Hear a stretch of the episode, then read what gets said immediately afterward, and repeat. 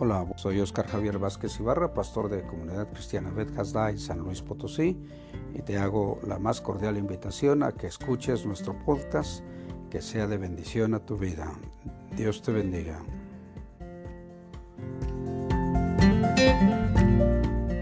Esperar en Jehová.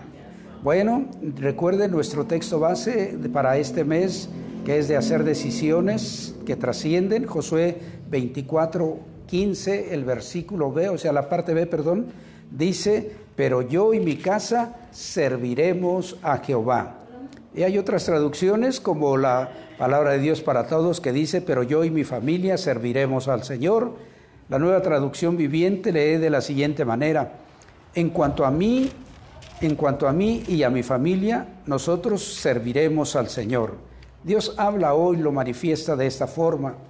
Por mi parte, mi familia y yo serviremos al Señor. Josué 24, 15, la parte B es que dice de esa manera que vamos a servir al Señor. Hizo la decisión Josué de decir, mi familia y yo servimos a Dios. Ustedes pueden escoger a quién servir, pero yo y mi familia servimos al Señor. Y hoy vamos a hablar acerca de decidir esperar en Jehová. Nuestro texto para este, eh, este día es eh, Isaías 40, versículo 31. Yo creo que muchos lo conocen, a lo mejor lo saben de memoria, pero vamos a, mirar esta parte de la escritura.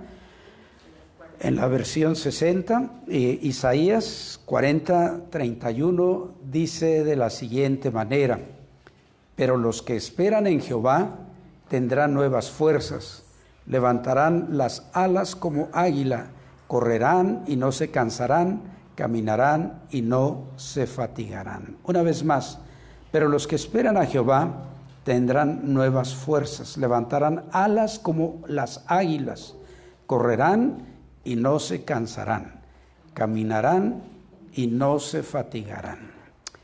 La palabra de Dios es viva y eficaz y obra en cada uno de nosotros la transformación que requerimos. Estamos en tus manos, amado Señor. Bueno, como estamos hablando de esperar, la decisión de esperar en Jehová, la palabra eh, esperar eh, tiene su raíz desde el griego. Eh, primero, este, el griego quiere, es de la palabra el piso y que quiere decir esperar o confiar. En latín es esperare, con ese al principio, esperare, y es tener con esperanza. Entonces, Esperar es confiar o tener esperanza. En la Biblia el acto de esperar está vinculado a la fe y la confianza en Dios. Hay varios pasajes, muchos pasajes que nos hablan acerca de eh, esperar en el Señor. El salmista siempre estaba esperando en el Señor. Y tú puedes ver en el Salmo 27, 14 o en el 62, 15 y muchos otros salmos donde él habla de esperar en Jehová o en el Señor, dice también. El apóstol Pablo menciona en Romanos 8:25 que la confianza que nosotros tenemos nos hace esperar en Dios y podemos disfrutar de las cosas que Él tiene para nosotros. La, eh, perdón, esperar produce paciencia y confianza. Entonces, si estamos hablando de la decisión de esperar en Jehová, fíjate lo que tenemos que aprender a desarrollar. Paciencia y confianza. ¿Por qué? Porque esto nos va a guiar a los planes que Dios tiene para cada uno de nosotros. Acuérdense que eh, el plan para eh, su pueblo cuando estaba en el cautiverio y que utilizó a Jeremías para que les hiciera una carta les dijo que él tenía planes de bien para ellos, para que pudieran estar en paz en esa ciudad que estaban cautivos allá en Babilonia y entonces les dijo, yo tengo un propósito, un plan para darles a ustedes el bien que están persiguiendo. Entonces, si tú y yo desarrollamos la paciencia y confianza, nosotros vamos a vivir los propósitos de Dios. ¿Por qué? Porque él tiene un propósito específico para cada uno. Muchas ocasiones nosotros esperamos que Dios se manifieste de la manera como se está manifestando en tal o cual persona, en tal o cual hermano. No, Dios tiene una bendición exclusiva para ti. No va a manifestarse en tu vida como se manifiesta en los demás. Pero tú y yo tenemos que aprender a esperar en Jehová. Nuestro versículo de este día es como la cereza del pastel de los últimos eh, cuatro versículos que están allí en, eh, en, Isaías 40, cuando él habla de la siguiente manera, no has sabido, no has oído el Dios que el Dios eterno es Jehová, el cual creó los confines de la tierra, no desfallece ni se fatiga con cansancio, y su entendimiento no hay quien lo alcance. Él da esfuerzo alcanzado y multiplica las fuerzas al que no tiene ningunas. Los muchachos se fatigan y se cansan, los jóvenes flaquean y caen, pero los que esperan en Jehová tendrán nuevas fuerzas, levantarán alas como las águilas, correrán y no se cansarán, caminarán y no se fatigarán. ¿Qué es lo que nosotros podemos mirar aquí? Yo les decía que es como la cereza del pastel, el punto culminante de lo que está hablando el profeta para ti y para mí. Dios quiere hacer algo maravilloso en nuestra vida. Estos versículos, el 28 nos habla acerca del poder de nuestro Creador, así como eh, pues la fortaleza de Él, de que nunca, Él nunca se cansa, nunca desfallece. Él ha hecho todo con su amor y su bondad que nos manifiesta en los versículos 29 y 30, porque dice que Él da esfuerzo alcanzado y multiplica las fuerzas al que no tiene ningunas. Oye lo que hace. Ahora, quiero que tú veas algo muy interesante de lo que vamos a hablar. Los que esperan en Jehová. ¿Cómo dice que somos los que... ¿Cuántos esperan en Jehová aquí? ¿Seguros? ¿Cuántos esperamos en Jehová? Amén. ¿Qué es lo que pasa a los que esperan en Jehová? Dice que tendrán nuevas fuerzas. Primero, los que esperan en Jehová tendrán nuevas fuerzas y van a levantar alas como águilas. ¿Sabes? Cuando estaba mirando durante esta semana algunas cosas respecto a las águilas, encontré muchas cosas. Encontré que hay muchos tipos de águilas, de acuerdo a la, región donde vivan esos animales. Es un animal majestuoso, es un animal que eh, pues tiene gran tamaño, hay de diferentes dimensiones, pero los más cortos, cuando abren sus alas, tienen más de 90 centímetros, aunque se vea un animal pequeñito, tienen más de 90 centímetros, tienen garras muy, muy fuertes, un pico extremadamente fuerte, porque pues es, arranca la carne de los animales que, que, está, que ha cazado y tiene una característica. Normalmente puede cargar, eh, hay, de diferentes eh, tamaños, les decía yo, hay algunas que son de 3, otras de 5 kilos, otras de más, pero cuando ellos cazan, cuando esos animales cazan y pescan su, su presa, lo levantan y pueden cargar más del peso de ellas y llevarlo lejos, a sus lugares donde ellos viven, en las alturas. Fíjate qué interesante es que este animal, a mí me, me, llama, me llamó mucho la atención de las, de las, este, de las águilas que pescan. Cómo, cómo eh, una de las características más grandes es su visión. Dicen, tienes visión de águila. Normalmente las águilas llegan a mirar más de tres veces mejor que el 20-20 del ser humano más de tres veces. Ahora, imagínate cuando tú tienes tus ojos en la plenitud, más de tres veces mira ese animal de bien. Tiene la capacidad de mirar a distancias enormes, a, distancias de varias millas, dicen. Porque estaba leyendo algo que estaba escrito en inglés y entonces dice a varias millas. Dos millas cuando menos de distancia, mira las cosas pequeñas. Entonces, eso es algo asombroso de ese animal. Y cómo ellos están, a veces están en los pinos, las águilas pescadoras, están en los pinos y ven los peces allá.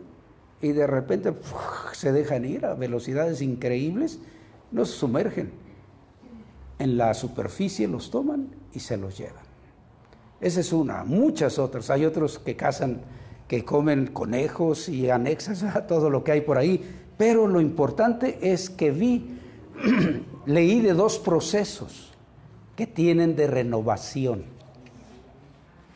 Me impresionó el, el que yo había escuchado desde hace muchos años y que era algo de, pues, el, la forma en que Dios habla a cada uno de nosotros por medio de este animal.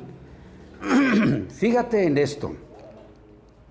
Las águilas tienen la capacidad de vivir 70 años, pero aproximadamente a los 40 años tienen que tomar una decisión muy complicada. ¿En qué consiste esa decisión? En que ellos tienen que modificarse a sí mismas, tienen que sufrir un proceso de transformación.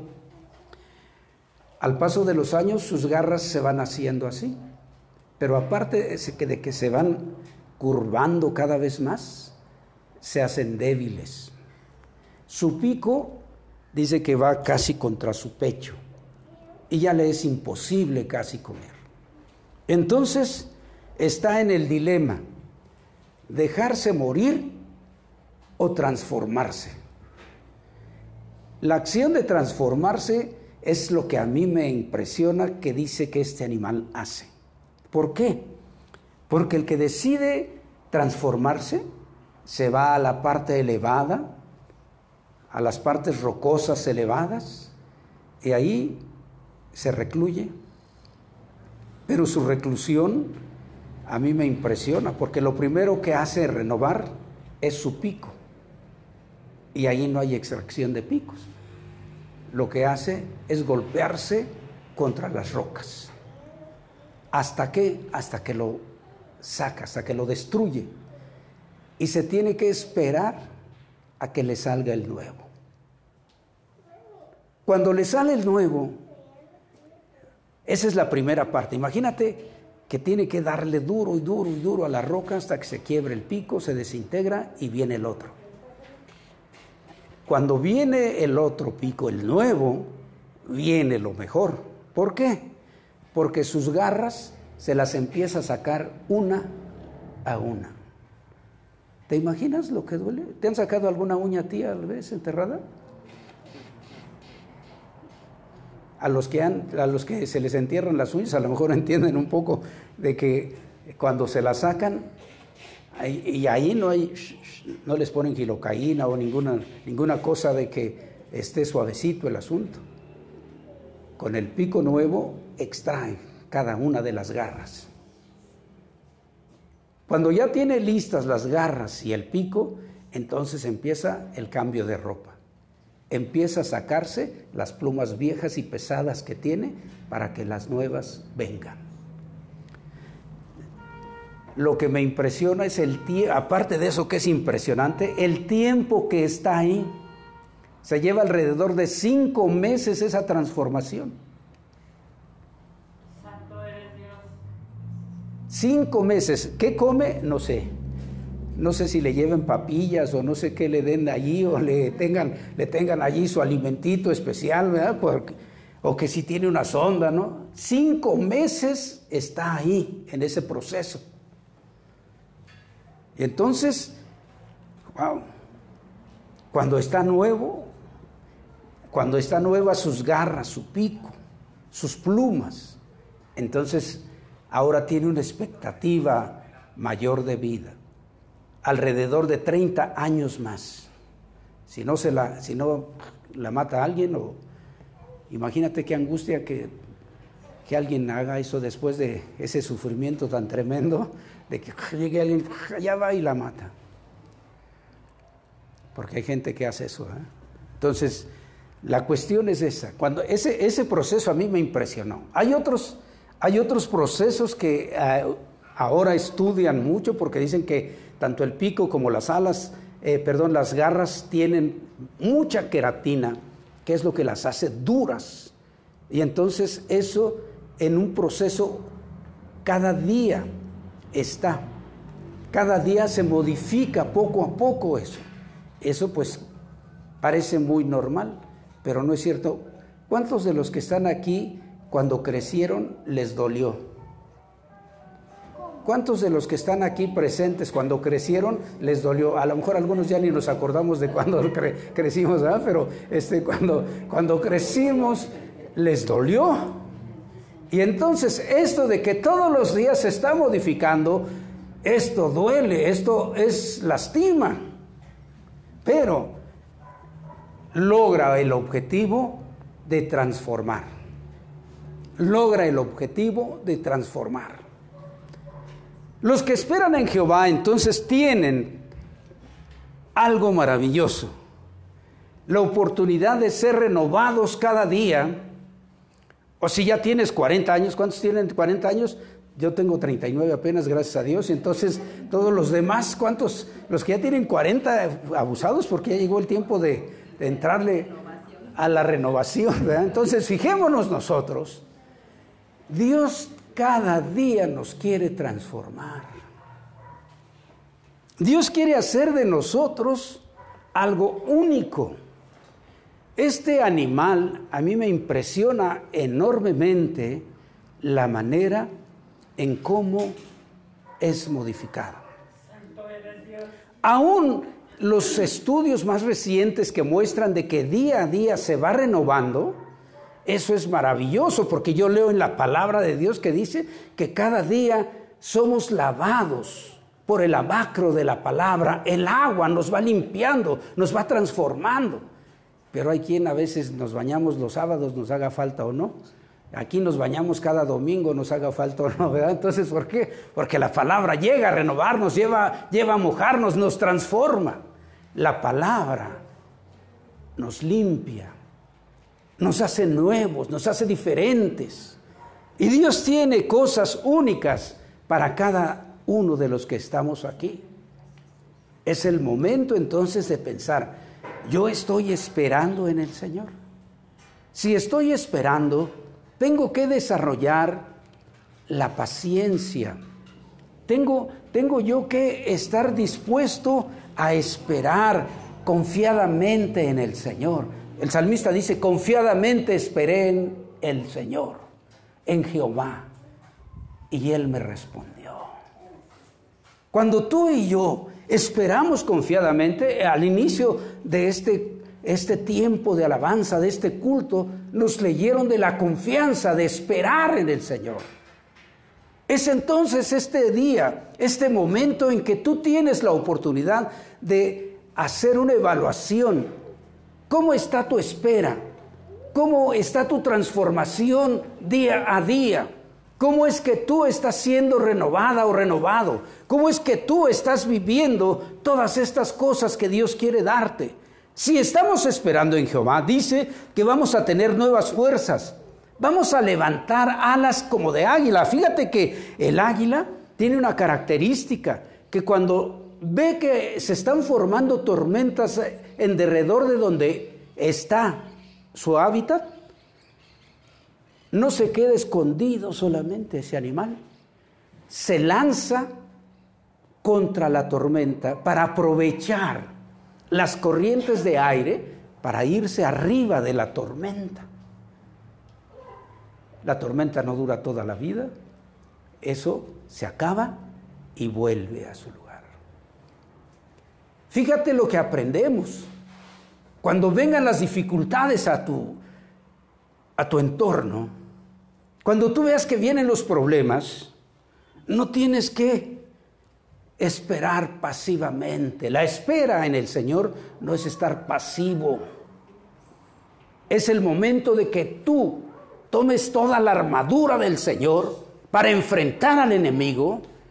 Es el momento en que tú tienes que hacer uso de el escudo de la fe, de la espada del espíritu, que tengas bien puesto el casco de la salvación y lo más importante, que estés ceñido o oh, tus lomos con el cinto de verdad y tus pies calzados con el apresto del Evangelio para decirle a todos, mira, me pasó esto, pero confía en el Señor y hoy te puedo decir que tú tienes en quien confiar y salir de esa situación que vives ahora. Eso es lo que quiere el Señor.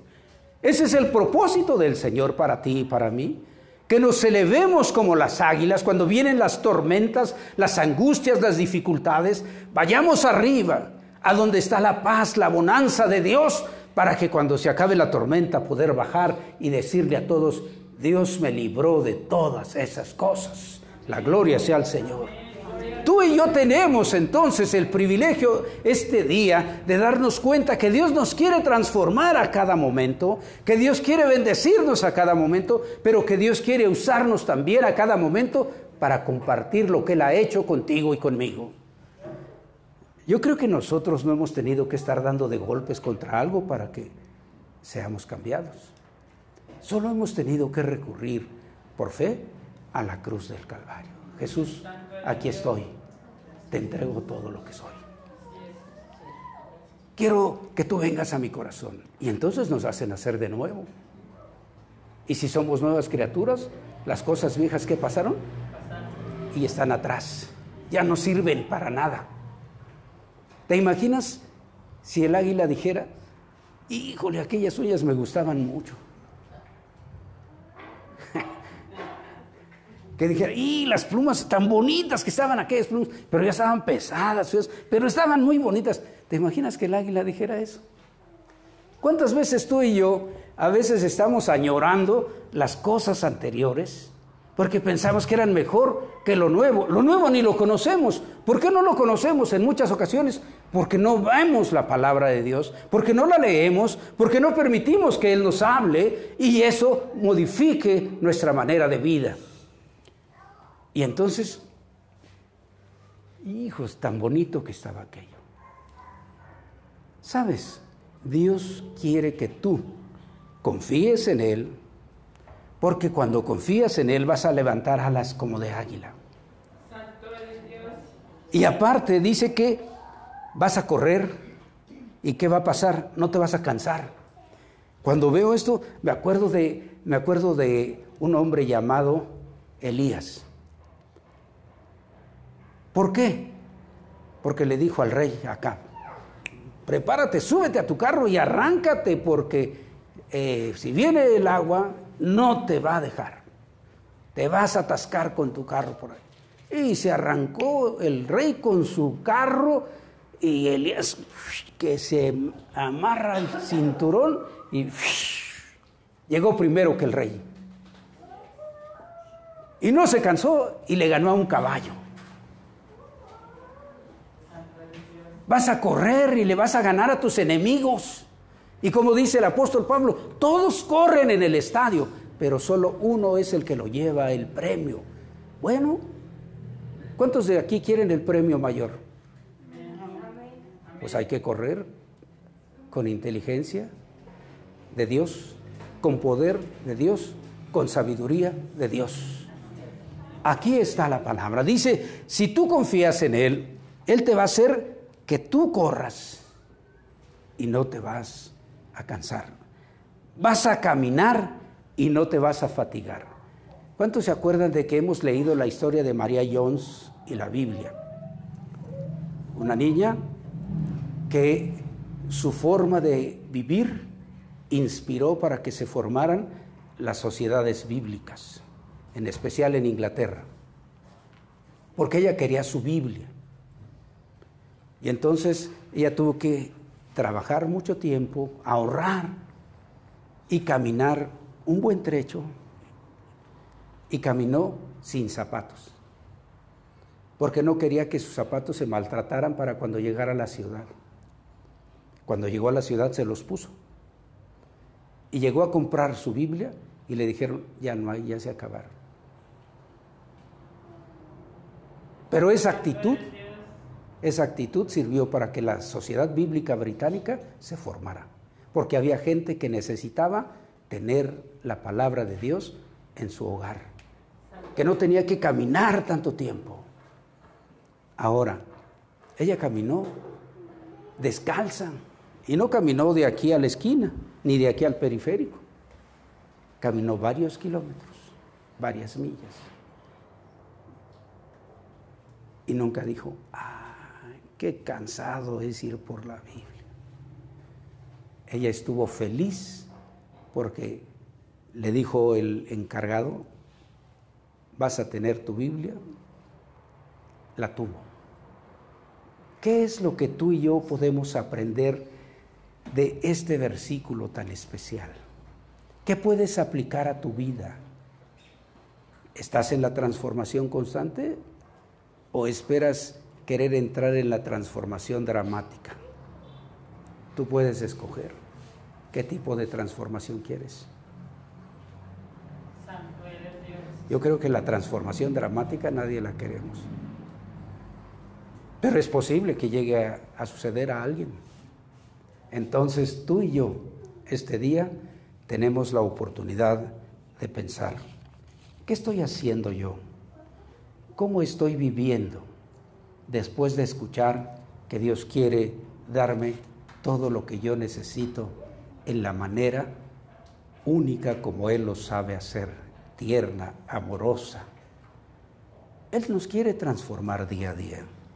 Recuerda que Él es tan tierno que ha hecho de ti una obra única. Cuando aceptamos al Señor, dice que Él nos hace esa obra artesanal única, un poema. Eso quiere decir en el griego ese Efesios 2.10. Hace un poema de nosotros. Santo eres Dios. Es tiempo entonces que tú y yo podamos aprovechar la oportunidad de transformación que Dios quiere darnos. Si tú esperas, si tú confías, si tú haces la decisión de esperar en Jehová, tendrás bendiciones únicas, únicas, nada más. Nada se va a comparar con lo que Dios tiene para ti. Este día te invito a que te pongas sobre tus pies y piensa lo que Dios quiere que tú vivas. Piensa si estás aprovechando la oportunidad de día a día ser transformado por medio de la renovación de la palabra en tu vida. Que si día a día estás leyendo su palabra, si día a día estás permitiendo que Él te transforme, o va a llegar el momento en que vas a tener que enfrentar la transformación dramática dura, difícil. Yo quiero invitarte entonces que este día tú cierres tus ojos y le digas, Señor, quiero aprender a ser transformado día a día. Quiero ser modificado a tu manera. Te invito a que lo hagas.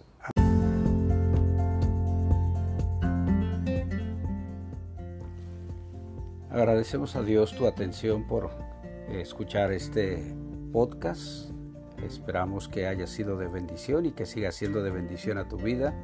Te invito a que recibas la bendición que Dios tiene para ti en esta hora. Yahvé te bendiga y te guarde. Yahvé haga resplandecer su rostro sobre ti y tenga de ti misericordia. Yahvé alce sobre ti su rostro y ponga en ti paz. Dios te bendiga y hasta la próxima.